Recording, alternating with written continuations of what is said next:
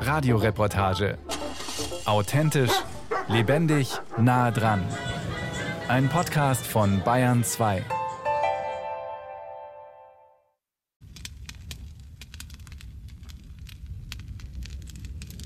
Es hat erst eigentlich gar keiner so richtig überrissen.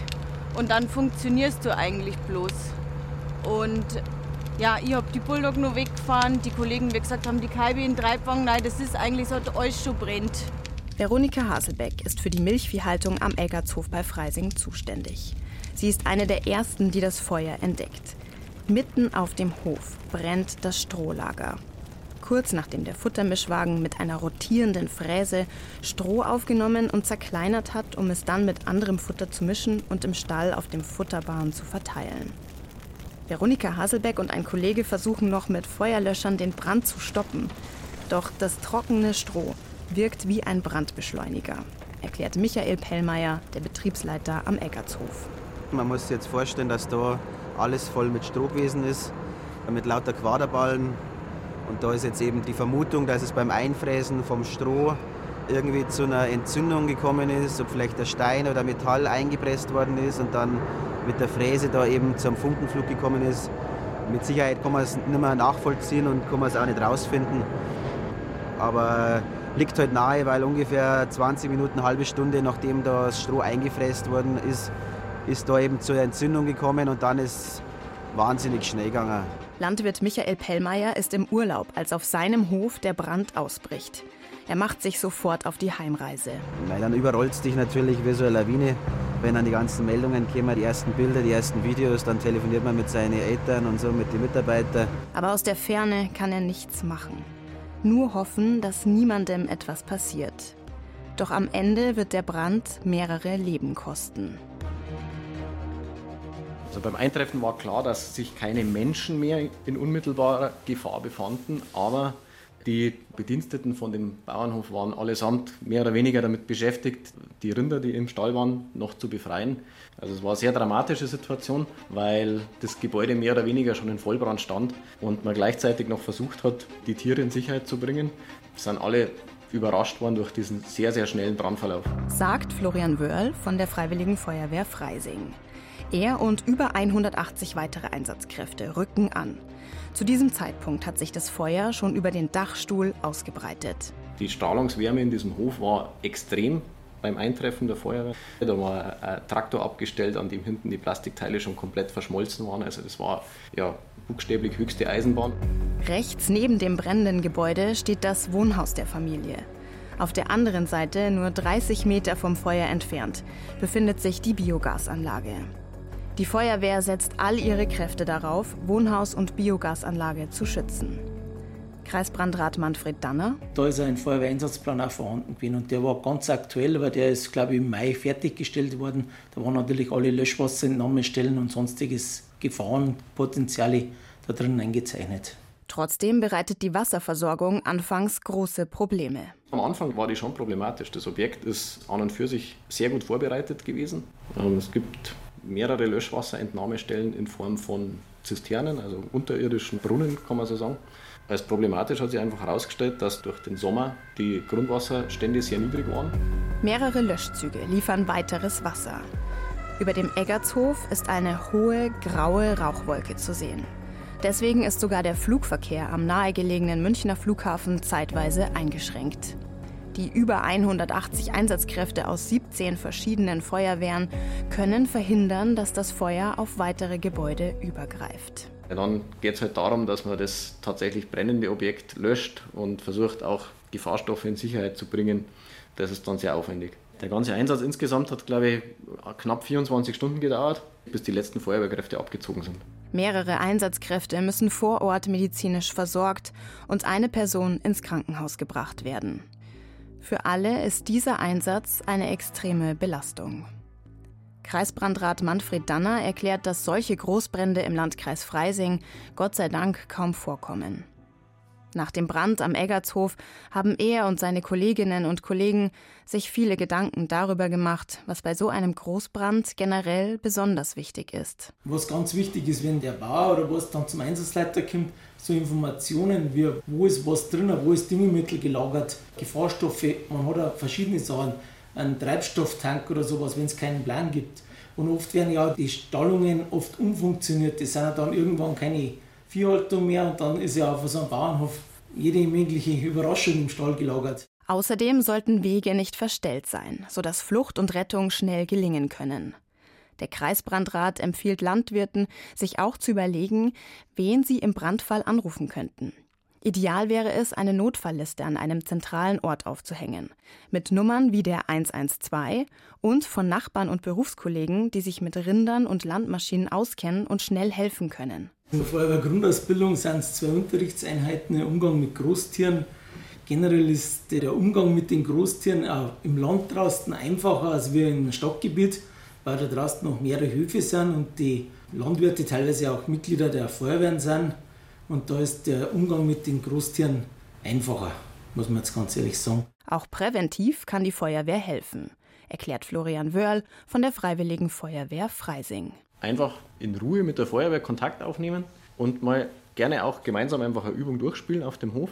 Das führt dazu, dass beide Seiten sich A kennenlernen und Vor allem auch die Feuerwehr das Objekt schon mal kennt. Das heißt, die Feuerwehr wird sich dann bei so einer Übung ganz selbstständig und alleine auf die Suche machen nach geeigneten Löschwassereinrichtungen, da mal Wasser entnehmen, auch feststellen vielleicht, dass die Zisterne oder der Löschwasserteich nicht mehr im perfekten Zustand sind. Und dann sind es ganz einfache, auch billige Maßnahmen, wenn man den Brandschutz schon deutlich verstärkt, auch ohne die große vorbeugende Brandschutzkeule über irgendwie über die Genehmigungsbehörden oder sonst was, wovor vielleicht viele auch Angst haben. Die Freisinger Feuerwehr kannte den Eggertshof, hatte dort vorher sogar schon einmal geübt. Laut Wörl ein wesentlicher Grund dafür, dass der Brand noch einigermaßen glimpflich verlaufen ist. Zusammenfassend jetzt am Eckertshof muss man tatsächlich sagen, dass es ein sehr extremes Ereignis war und für das Ausmaß der Einsatz insgesamt sehr, sehr positiv verlaufen ist. Trotz aller Schwierigkeiten bei der Wasserversorgung. Das Objekt war vernünftig vorbeplant. Trotzdem entstehen insgesamt rund 2,5 Millionen Euro Schaden. Und Zehn Kühe sterben in den Flammen oder an den Folgen des Brandes. Denn manche Kühe trauen sich nicht, den Stall zu verlassen. Obwohl Herdenmanagerin Veronika Haselbeck und ihre Kollegen alles versuchen, um die Tiere aus dem Stall zu retten. Mei, die suchen halt vielleicht Schutz in ihrem Stall drinnen, die kennen sie auch nicht aus. Ich kann es mir nicht erklären, ehrlich gesagt. Letztendlich haben die Mitarbeiter super reagiert, dass einfach auch kein Personenschaden zustande gekommen ist, dass da keiner versucht hat, noch irgendwo sich selber in Gefahr zu bringen. Wir haben geschaut, dass die Kaibe noch gerettet werden, dass ein Teil von den Trockensteher noch gerettet wird. Man hört immer wieder die Geschichten, dass auch wenn die Ställe geöffnet werden, dass die Tiere einfach nicht aus die Ställe rausgingen, sondern sogar wenn sie draußen sind, wieder umdrehen, wieder in den Stall flüchten, weil es einfach ihre Schutzzone ist. Rinder scheuen es, den geschützten Stall zu verlassen, selbst wenn dieser brennt. Es gilt also zu versuchen, diese Scheu so gut es geht zu nehmen. Wie? Das untersucht Tierarzt Florian Diehl für seine Doktorarbeit. Wir möchten gern den Landwirten etwas die unbegründete Sorge nehmen, sich mit diesem Thema zu beschäftigen. Ich denke, viele haben da Angst, schlafende Hunde zu wecken, wenn es um Auflagen oder dergleichen geht wenig kann schon viel bringen. Also sich fragen, was mache ich denn, wenn es brennt? Welche Ausgänge stehen mir zur Verfügung? Wie kann ich die vielleicht noch leicht anpassen? Welche Flächen habe ich, auf die ich meine Tiere raustreiben kann? Und wie kann ich die entsprechend vorbereiten? Florian Diehl ist auch wissenschaftlicher Mitarbeiter bei der Hochschule Weinstefan Triesdorf in Freising und beschäftigt sich im Rahmen des Projekts Regrobra mit der Rettung von Großvieh im Brandfall.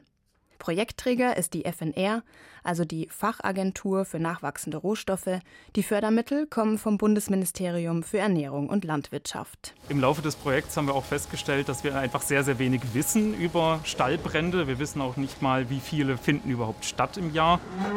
Am Staatsgut Achselschwang in Utting am Ammersee hat Florian Diehl mit der örtlichen Feuerwehr einen Austriebsversuch gemacht. Eine Übung. Denn Stallbrände sind auch für Feuerwehrleute eine riesige Herausforderung.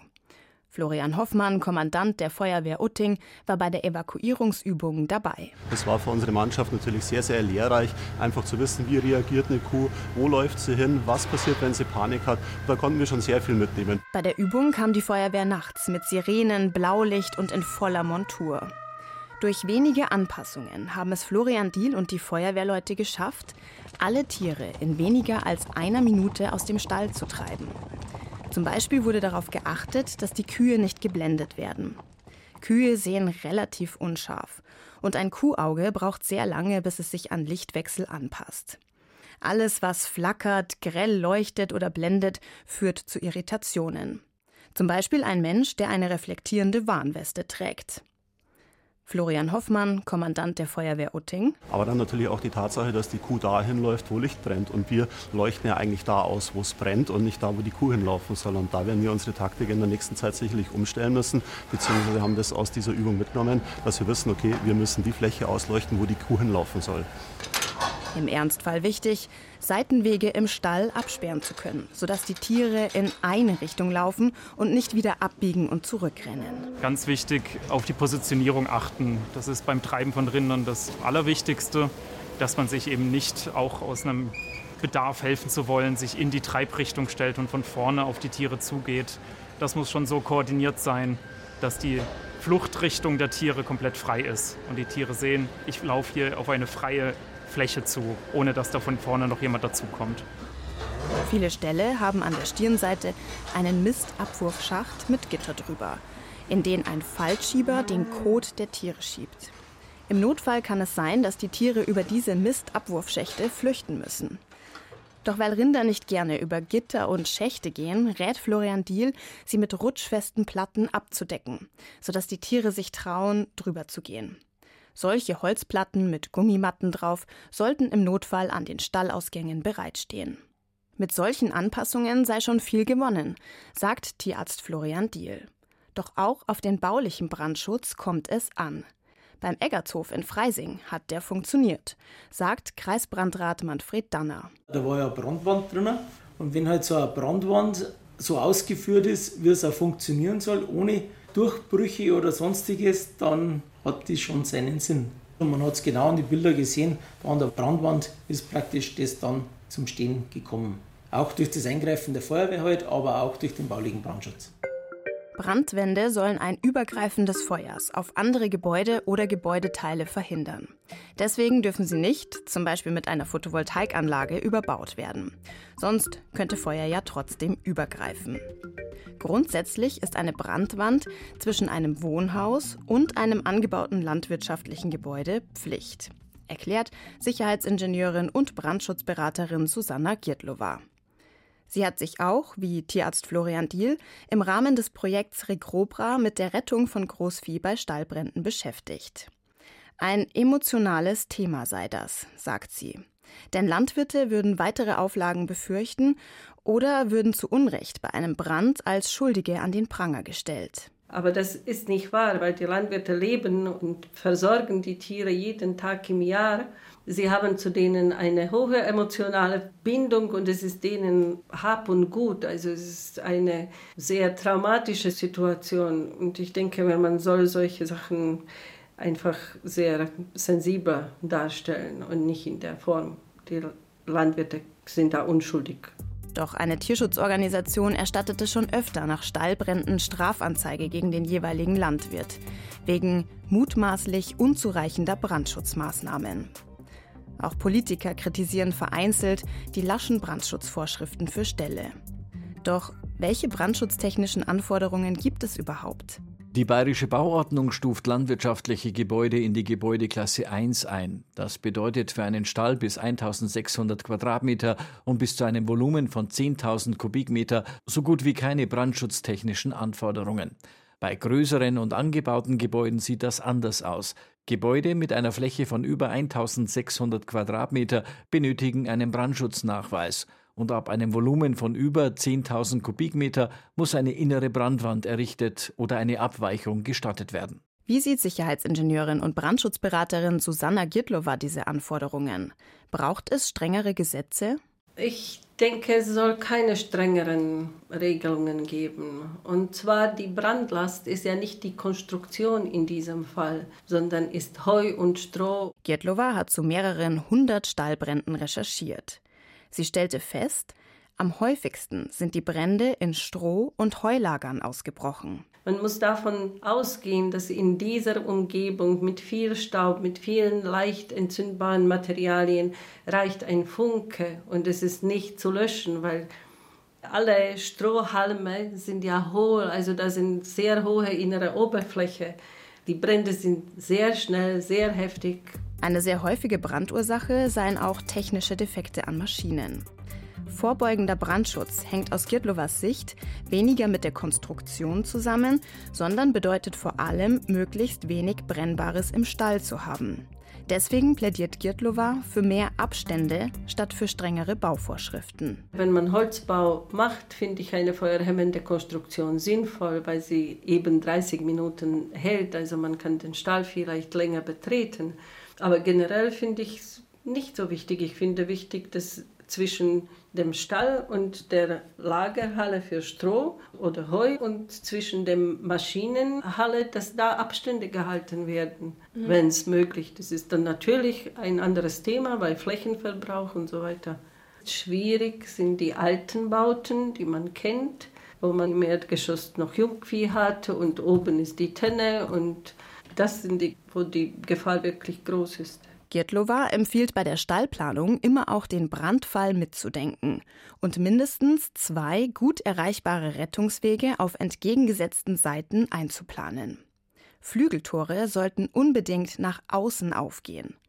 Rolltore sollten sich auch mechanisch öffnen lassen, für den Fall, dass die Stromversorgung unterbrochen wird. Aber man muss sich überlegen, wo kann ich die Tiere treiben? Ein Landwirt, der hat gesagt, er konnte seine Tiere, seine Kühe nur über den Melkstand retten, weil sie keinen anderen Weg gehen wollten. Grüß dich, wie schaut's aus? Wie geht's Ihnen? Eigentlich ganz gut. Schaut schon alles super aus, ja. Am Eggertshof bei Freising schaut Tierärztin Eva Zeiler heute nach den Tieren, die aus dem brennenden Stall gerettet werden konnten. Zeiler und ihr Team waren auch am Brandtag vor Ort und haben die Tiere behandelt. Hitze und der Rauch haben ihnen stark zugesetzt. Das hat man auch gesehen am Brandtag, dass die Kühe dabei waren, die diese Rauchgasinhalation, ähm, dass die nicht mehr damit zurechtgekommen sind, dass die wirklich in die Maulatmung gegangen sind und wir teilweise auch deswegen Tiere doch auch einschläfern mussten. Und man muss auch sich überlegen, im Vergleich zu diesem großen Tier ist die Lunge relativ klein im Verhältnis. Und wenn dann aber auch noch massive Schädigungen durch die Rauchgasvergiftung dazukommen, dann ist es halt dieses Quäntchen, was dann echt zu viel wird. Für die Kühe war die Flucht aus dem Stall und die Hitze eine extreme Belastung. Durch den Stress haben manche eine Fehlgeburt erlitten. Die zwölfjährige Kuh Biolada hat es jedoch geschafft. Wie ist denn die Geburt gewesen? Einwandfrei. Einwandfrei, sehr gut. Ihr geht es wieder verhältnismäßig gut. Sie hat ein paar Wochen nach dem Brand ein gesundes Kalb auf die Welt gebracht. Ja. Okay, du. Herdenmanagerin Veronika Haselbeck streichelt ihm gerade über den Kopf. Sie ist eben das Baby von unserer ältesten Kur, die eigentlich am schlimmsten verbrennt war. Und deswegen ist sie für uns so besonders. Während das Kalb putzmunter und unversehrt ist, sieht man ihrer Mutter noch die schweren Brandverletzungen an. Ungefähr die Hälfte ihrer Körperoberfläche ist verbrannt. Weil halt viele Dinge von oben rauftropft sind und Rinderhaut ist halt auch sehr, sehr dick. Das heißt, es braucht auch seine Zeit, bis man die wirklich endgültige Brandgröße fassen kann. Das ist das Schwierige an dem und das übersieht man leicht. Das ist jetzt nicht so wie beim Menschen, dass die normale Brandblasen schmeißen, weil die Haut so dick ist. Und darum ist es auch so fleckig. Das sind viele kleine Blasen im Prinzip unten drunter, die wir nicht sehen. Wo sie die Haut wirklich abkippt hat.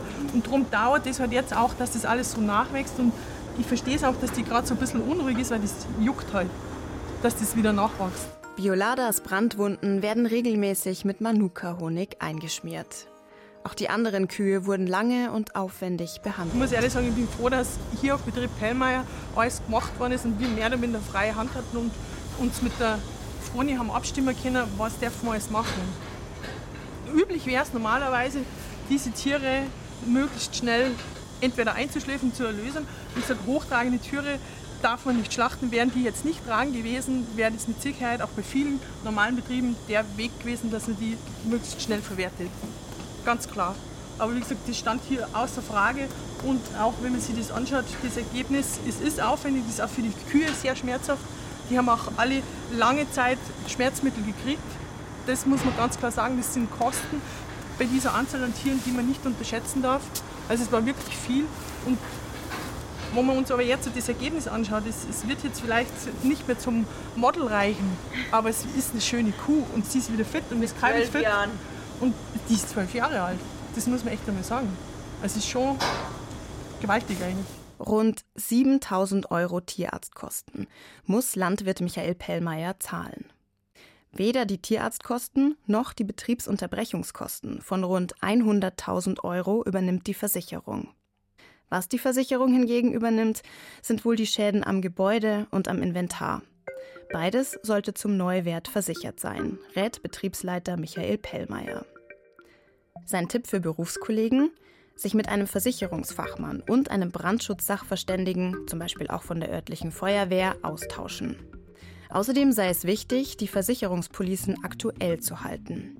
Gebäude und Inventar bei derselben Versicherung versichern zu lassen und eine Betriebsunterbrechungsversicherung abzuschließen.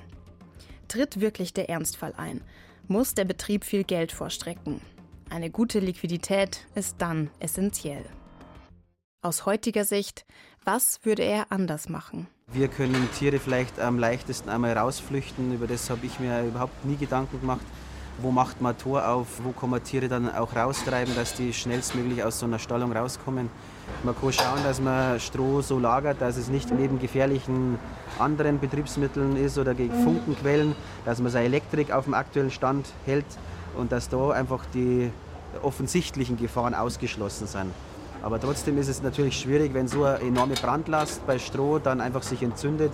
Dann muss man einfach nur schauen, dass man ja, den Schaden vom Betrieb abwendet, dass man sein Personal, seine Mitarbeiter schützt, dass die Tiere vielleicht idealerweise auch alle dann gerettet werden können. Also dankbar bin ich auf alle Fälle, dass wir so viele Unterstützungen erfahren haben, so viele Helfer, Feuerwehr, THW, Rote Kreuz, dass unsere Mitarbeiter so super reagiert haben und da können wir alle nur dankbar sein. Er sagt, niemand kann einen Brand ausschließen. Sich aber vorher Gedanken zu machen, was wäre wenn, das könne im Ernstfall den Schaden minimieren und gibt ein sichereres Gefühl.